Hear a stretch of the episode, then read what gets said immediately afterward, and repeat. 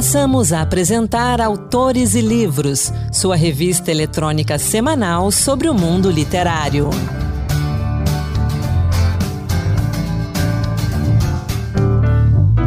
Olá pessoal, sou Anderson Mendanha e começa agora mais um Autores e Livros que hoje traz lançamentos, dicas de leitura e entrevistas sobre literatura indígena. Sendo a cultura indígena extremamente marcada pela oralidade, principalmente, os livros são uma forma escrita e mais acessível de se conhecer as narrativas que contam sobre outro modo de ser e estar na Terra. Por muito tempo, tudo o que sabíamos sobre os indígenas no Brasil, seu modo de vida, seus mitos, era coletado e publicado por antropólogos e também por folcloristas. Mas, sobretudo, a partir dos anos 1990, os próprios indígenas passaram a escrever também suas histórias, que antes estavam presentes somente na forma oral. A literatura que eles produzem nos permite conhecer mais de seus costumes, trajetórias, contos e tradições. E com o conhecimento da cultura dos povos originários, vem o respeito e a superação de desafios e preconceitos. Assim, vamos juntos conhecer um pouco mais dos autores e autoras indígenas.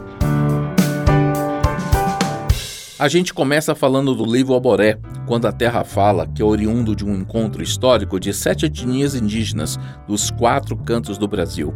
O livro reúne os representantes indígenas em seus momentos de total abertura ao diálogo, emergindo do local para o global, do território para o planeta, dos povos originários para a civilização planetária atual. O jornalista Celso Cavalcante conversou com Marta Lima, organizadora do livro. Vamos acompanhar. Entrevista. Um encontro histórico de sete etnias indígenas brasileiras, no qual lideranças de povos originários de diferentes biomas do país refletem sobre cultura e territorialidade, memórias, saberes tradicionais e também sobre dores e direitos negados. É o que o leitor vai encontrar no livro Oboré, Quando a Terra Fala, lançado pela editora Arapoti e organizado pela pedagoga radialista e pesquisadora transdisciplinar Marta de Lima. E é com alegria que a gente recebe a Marta aqui no estúdio da Rádio Senado. Ela gentilmente atendeu nosso convite para falar sobre o Oboré aqui no Autores e Livros. Olá, Marta, muito obrigado por sua presença. Prazer é todo meu, fico muito honrada de estar com você aqui, Celso. E esse convite para mim é muito importante porque é o papel do oboré, né? Ampliar as vozes dos povos originários. Antes de qualquer coisa, Marta, o que é um oboré? É um instrumento musical, é isso? É, o oboré é um instrumento musical que é, foi resgatado pelo Cacaverá, que é o editor do livro Oboré. E ele é um instrumento que os pajés tocavam, os caciques tocavam para quando ia mudar alguma atividade dentro do aldeamento da, da terra indígena. E aí ele fazia esse toque e chamava as pessoas para dar as novas determinações desse cacicado. E o Cacá escolheu porque ele entendeu que seria um chamado para dizer que a terra está falando. E esse chamado vem através das vozes desses autores que foram selecionados para esse congresso. Olha que legal, uma coisa bem simbólica mesmo, né? Bom, o conteúdo do livro reúne discursos contundentes de representantes dos povos originários brasileiros. Quem são essas pessoas, Marta, e quais são os biomas que elas representam? Isso. Eu fui convidada pelo terceiro Congresso Mundial de Transdisciplinaridade para compor uma mesa de debates no terceiro Congresso Mundial, na quinta semana desse congresso. E aí nós convidamos cada etnia representando um bioma, né? E aí é, Cacá Verá, que é uma liderança super conhecida, editor, é autor, palestrante, é o, da Cátedra Indígena da Unipaz, ele foi sugerido por pessoas do próprio CETRANS, né? Centro de Estudos Transdisciplinar. Então, Cacá Verá aceitou o convite e aí ele foi o palestrante da abertura da, da semana. Depois, Célia Chacriabá, Josileia Caigangue, Querechu Chapiri, Hugo Funiô e Valderes Priprá. Então, Hugo Funiô foi escolhido representando o bioma Caatinga. É um linguista, membro do, da liderança do povo Funiô, professor também, e traz a ideia do audiovisual que a gente queria trazer para o Congresso, que é mostrar a diversidade de possibilidades que as lideranças indígenas estão apresentando hoje no Brasil. Aí depois Josileia Caigangue, representando o povo Caigangue, né? É uma, uma grande é, liderança do povo Caigangue, uma das maiores apoiadoras da, da criação do livro Também a representante do povo para os pontos de cultura e também foi a coordenadora da disciplina intercultural em Santa Catarina e que agora é também uma das coordenadoras fundadoras da AMIGA, né, que é a Articulação Nacional das Mulheres Guerreiras da Ancestralidade.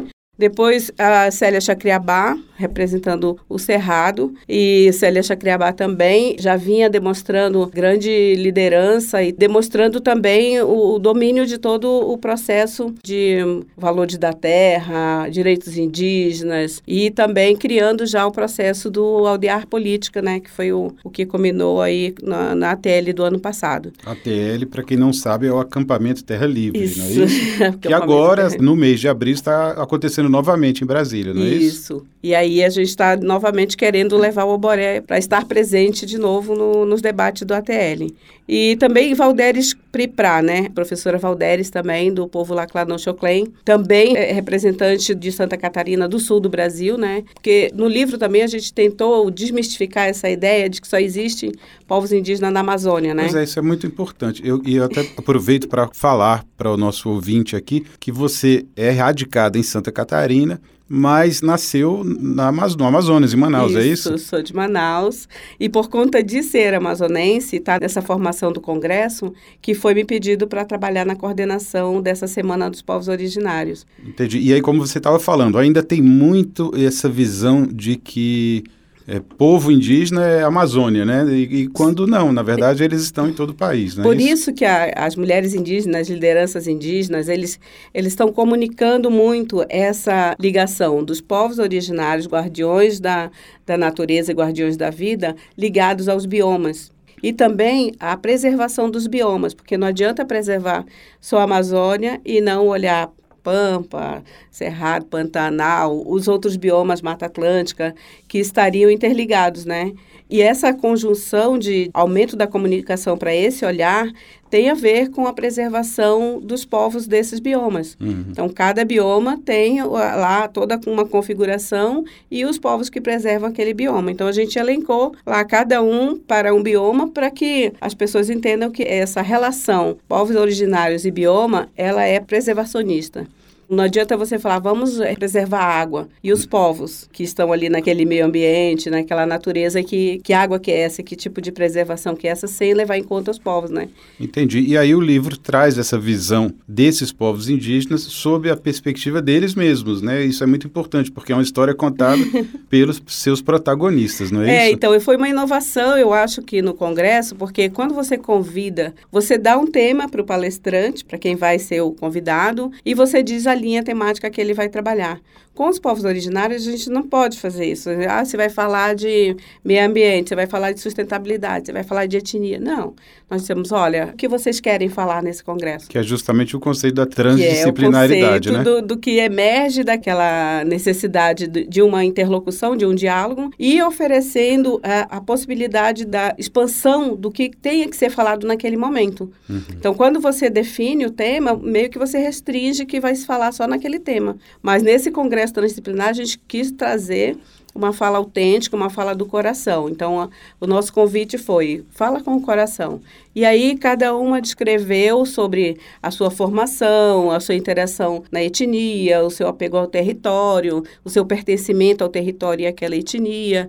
E aí a gente não poderia deixar de, de trazer também a Queretiu Chapiri, que ela foi convidada para o congresso e como ela estava num encontro de mulheres, ela não pôde comparecer no congresso, mas o nome dela estava lá no congresso. Entendi. Você está falando muito de congresso, eu acho que a gente não esclareceu bem no começo. Trata-se do terceiro Congresso Mundial de transdisciplinaridade que aconteceu entre novembro de 2020, 2020 e novembro de 2021. Isso aí. Esse congresso ele estava previsto para acontecer no México presencial. E aí entrou a pandemia e ele foi cancelado. Quando ele foi cancelado, a comissão do, do congresso resolveu fazer ele estendido, 2020 a 2021, de novembro a novembro, com todo mês algumas palestras, né? Alguns encontros. E uma dessas palestras foi justamente a que reuniu essas lideranças aí, indígenas. A, a, quinta semana foi que reuniu é, toda essa configuração dos povos indígenas, mas na terceira e na quarta também os povos do México é, falaram, né? E aí a comissão do, do CETRANS entendeu que sim, que a gente teria é, um, uma semana voltada para os povos do Brasil, visto que as mulheres indígenas já estavam em movimentos contundentes fora do Brasil, internacional, no, Encontro de Davos, no Fórum Social Mundial, e a gente tinha essa, esse interesse de colocar só mulheres falando. E aí, numa conversa com a Queretu, ela falou assim, olha, o movimento indígena, ele atua com homens e mulheres. Então, seria interessante, tá certo que você quer colocar só mulheres, uhum. mas vamos colocar os homens também nessa fala. Daí a gente convidou o Hugo Funiô e o Cacá Verá para fazer essa interlocução e o equilíbrio entre o masculino e feminino né, né, nessa semana. E daí para chegar no livro, como é que foi esse processo? Já que nós estamos falando de autores e livros aqui no programa. Bom, é, essa é a parte que não está no livro. O livro ele conta a história de como elas se tornaram, cada um conta a sua história da sua interação. Mas a história do livro, por conta dessa transferência, né? O congresso era presencial e teria os anais do congresso, esses textos estariam nos anais. Quando ele passou para virtual, não tem os anais do modelo virtual, né? Quando eu fui consultar o Cacaverá para fazer uma revista, eu queria é, pegar tudo que, que eu produzi como coordenadora dessa semana e transformar numa revista e presentear a todos os autores com, com esse documento, com fotos, com um mapa do bioma e tal. E aí ele falou assim, olha, eu acho que o momento é tão importante que você deveria fazer um livro. Eu falei, mas eu não sei fazer um livro. ele falou, eu te ajudo. E realmente ele ajudou. O selo Arapoti é do Cacá, a direção e, e a coordenação é do Cacá Verá e da, da Raquel Kleinobin. E toda a organização foi orientada pelos dois em lives online, a gente não se encontrava. A gente se encontrou duas vezes quando a gente foi é, fazer o, o, planejamento da, da estrutura do livro, ISBN, essas coisas todas, quem que ia fazer. E depois a gente se encontrou num outro momento para firmar mesmo o, o contrato e o livro sair produzido. Ele foi todo feito no meio da pandemia através de contatos online. Maravilha. E como é que as pessoas acessam esse livro? Quem está nos ouvindo e se interessou por esse conteúdo tão rico aí dessas lideranças indígenas se expressando, como é que elas fazem para ter acesso a esse livro?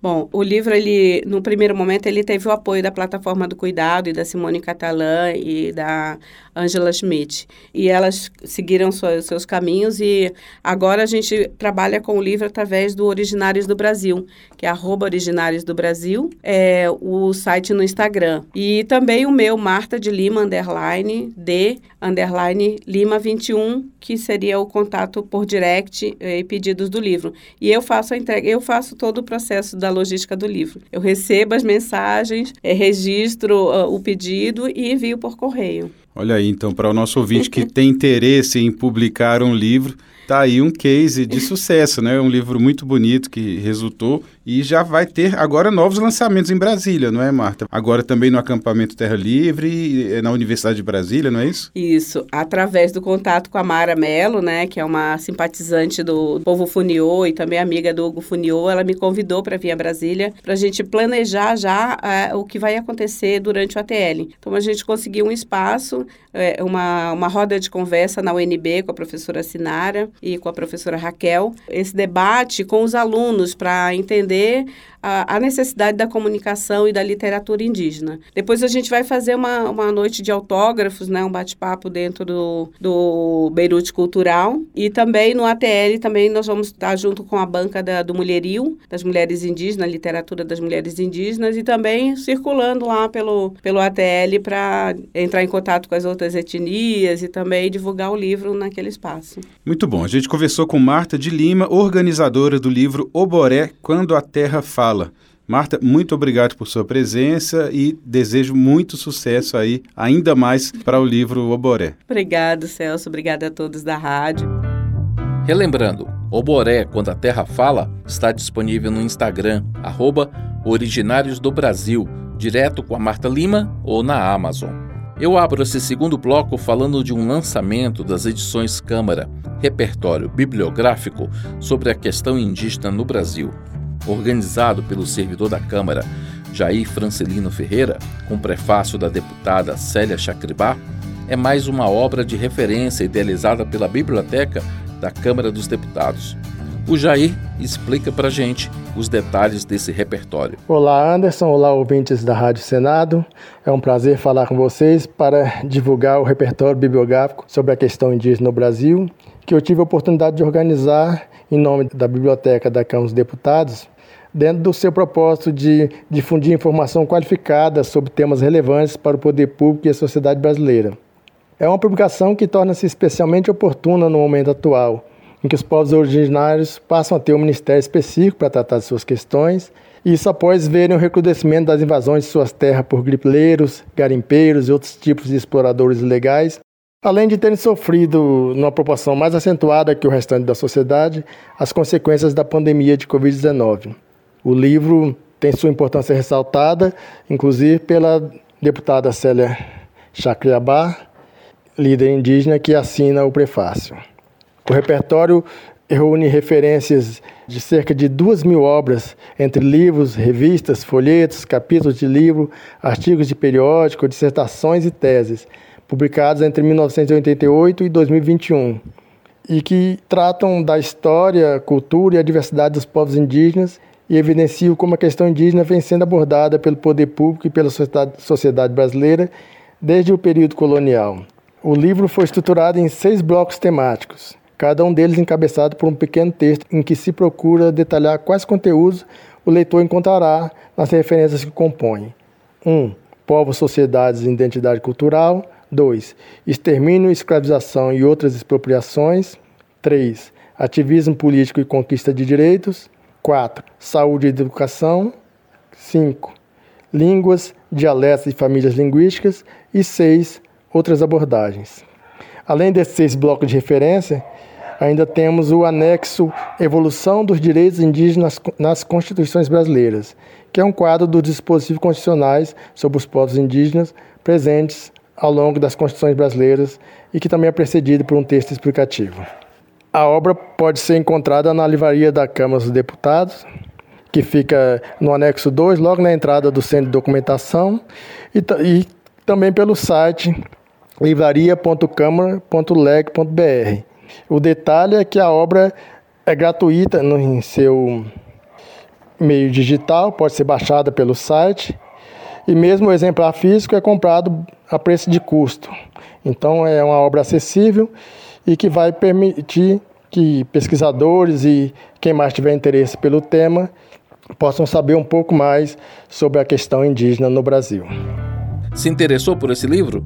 Então, acesse a Livraria da Câmara, livraria.câmara.leg.br e baixe grátis a versão digital ou compre a versão impressa a preço de custo.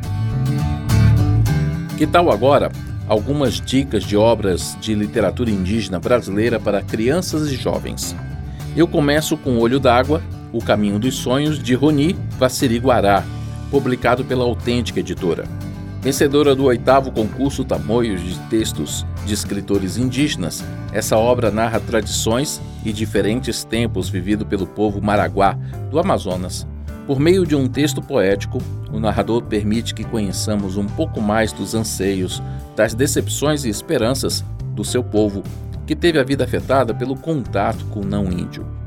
Outra dica é Iraquiçu, o menino criador de René Quitanhalu que traz ilustrações do autor e das crianças Nambiquara, publicado pela Peirópolis. Esse livro, o primeiro feito pelos Nambiquara, que moram no Mato Grosso e em Rondônia, apresenta narrativas de origem e tradições desse povo. O texto destaca as diferenças culturais e linguísticas dos povos indígenas e valoriza as identidades construídas pela voz de cada povo nativo. E eu fecho essas dicas para crianças e jovens com o presente de Jaxi Jaterê, de Olívio Jecupi, publicado pela Panda Books. Querechu tinha ouvido dos mais velhos várias histórias do Jaxi Jaterê, o protetor da floresta. Por ser poderoso, as pessoas podem fazer pedidos a ele, mas ela não sabia como chamá-lo. Porém, sua prima conhecia o segredo e o ensinou a Querechu. Certa noite, Querechu adentrou na floresta, realizou o ritual e fez um pedido. Será que Jatereva irá atendê-la?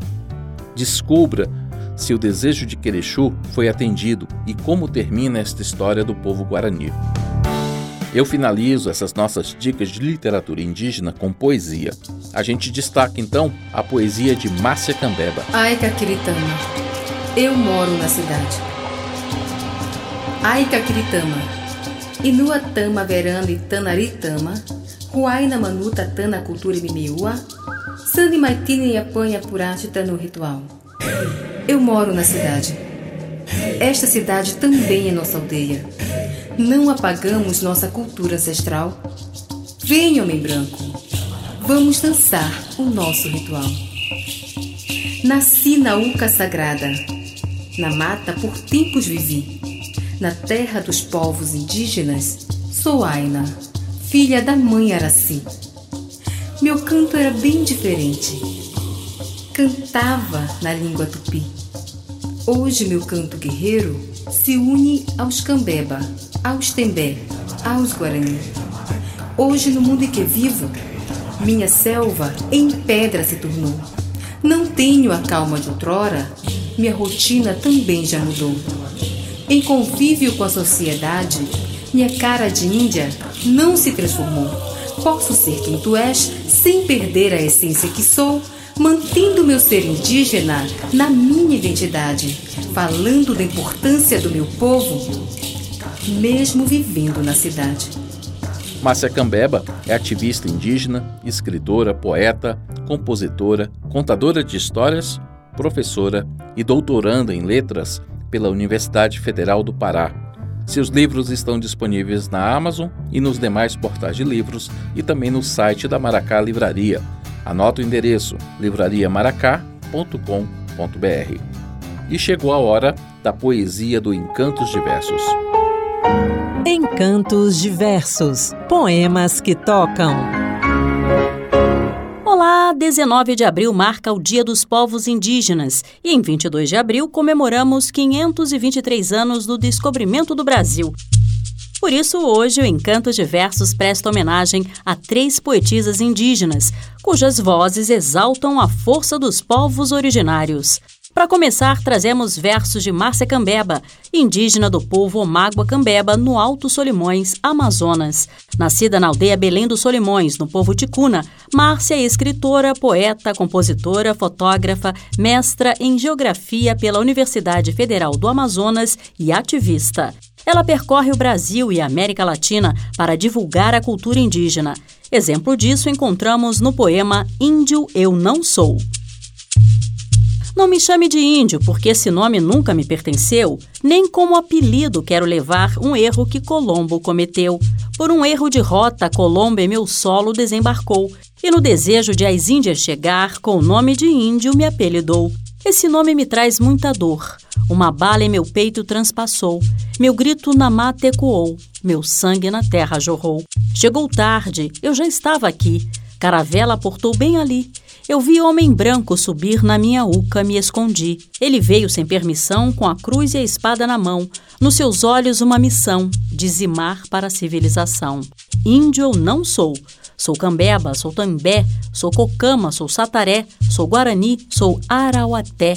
Sou ticuna, sou suruí, sou tupinambá, sou pataxó, sou terena, sou tucano. Resisto com raça e fé.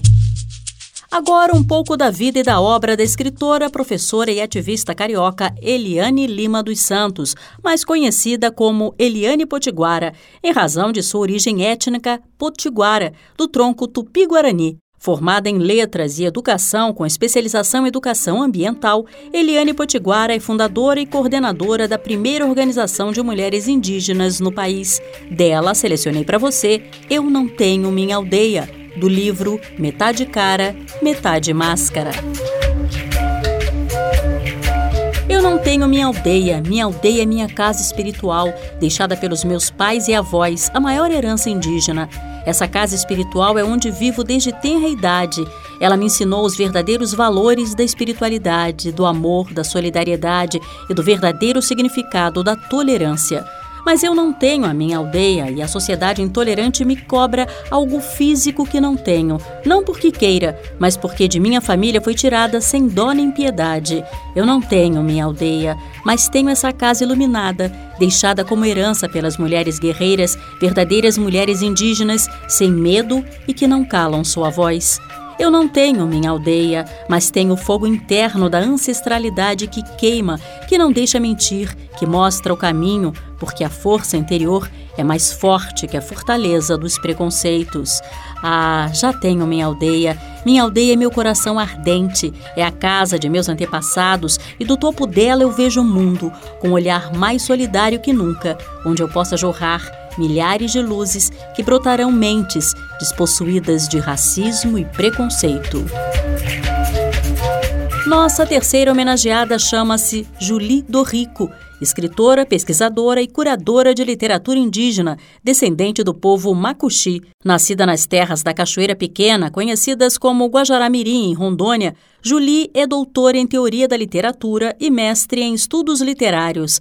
Ouça agora o poema Não Há Fronteiras para o Pertencimento, da obra Eu Sou Macuxi e Outras Histórias. De um porto a outro, de norte a sul, Caritiana, Guarani, Macuxi. De um gosto a outro, Cruzeiro do Sul, Caiganga, Omaga, Cambeba, Pancararu. De um porto a outro, de norte a sul, do meu ponto de referência, Vivos Mandurucu. De um gosto a outro, de norte a sul, Uapixana, Muri, Maraguaçus, Baniwa, Cadiuel e Guaicurus. No silêncio dos olhos de meus parentes amarelos, ouço os sons dos maracais, vejo a cor do urucum e do genipapo em suas peles, sinto o orgulho do pertencimento que sempre exala em meus cabelos. Em suas sombras toca o tambor. Eu sou, eu sou, eu sou, indígena eu sou. De um porto a outro, de norte a sul, do meu ponto de referência, vivos Quaiguá e Achucu. De um porto a outro, de norte a sul, povos indígenas, nessa vida e em tantas outras, eu Sou. Vale lembrar que em 2008 a Lei 11.465 tornou obrigatório o estudo da história e cultura afro-brasileira e indígena nas redes de ensino. Para encerrar, deixo você na companhia de Márcia Cambeba, interpretando Coara Açu, canção dela que fala da importância de se voltar à aldeia. o